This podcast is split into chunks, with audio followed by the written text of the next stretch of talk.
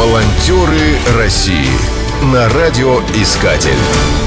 Программа создана при финансовой поддержке Федерального агентства по печати и массовым коммуникациям. Пандемия коронавируса неожиданно привела к созданию всемирного железного занавеса. Все страны мира так стремительно захлопнули свои границы, что туристы оказались в ловушке. Они просто-напросто не смогли вернуться домой. В начале марта число российских организованных туристов, застрявших за границей, превышало 100 тысяч человек. Сколько попало в ловушку индивидуальных путешественников, подсчитать невозможно. Большинство наших туристов отдыхало в странах Юго-Восточной Азии, Карибского бассейна и в Турции. Чтобы организовать их эвакуацию, МИД России обратился с призывом Просим всех, кто оказался в сложном положении, незамедлительно связаться с ближайшим российским загранучреждением и сообщить о себе и своей ситуации, включая местонахождение и прочие необходимые данные. Там, где еще сохраняется возможность выезда в Россию, настоятельно рекомендуем воспользоваться ею, независимо от видов транспорта и пересадок.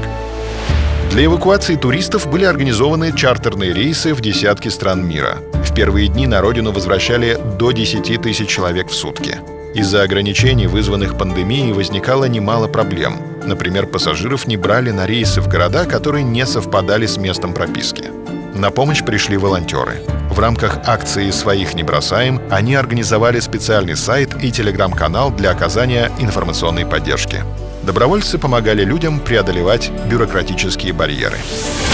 Волонтеры России Благополучно вернувшись из Рима, жительница Астрахани Зубайда Ибрагимова на сайте «Своих не бросаем» поблагодарила добровольцев. Волонтерская группа работала оперативно, слаженно, давала исчерпывающую информацию на все вопросы. И самое главное, вселяла уверенность в разрешении возникших проблем. Огромное спасибо и безмерная благодарность волонтерам. Во время эвакуации особенно отличилась волонтер Оксана Байдакова. Благодаря ей более 70 российских туристов смогли вернуться из Испании, Португалии, Индии, Австрии, Индонезии и Болгарии.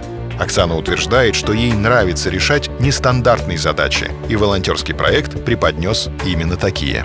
Акцию прокомментировал координатор проекта «Своих не бросаем» Валерий Горюханов.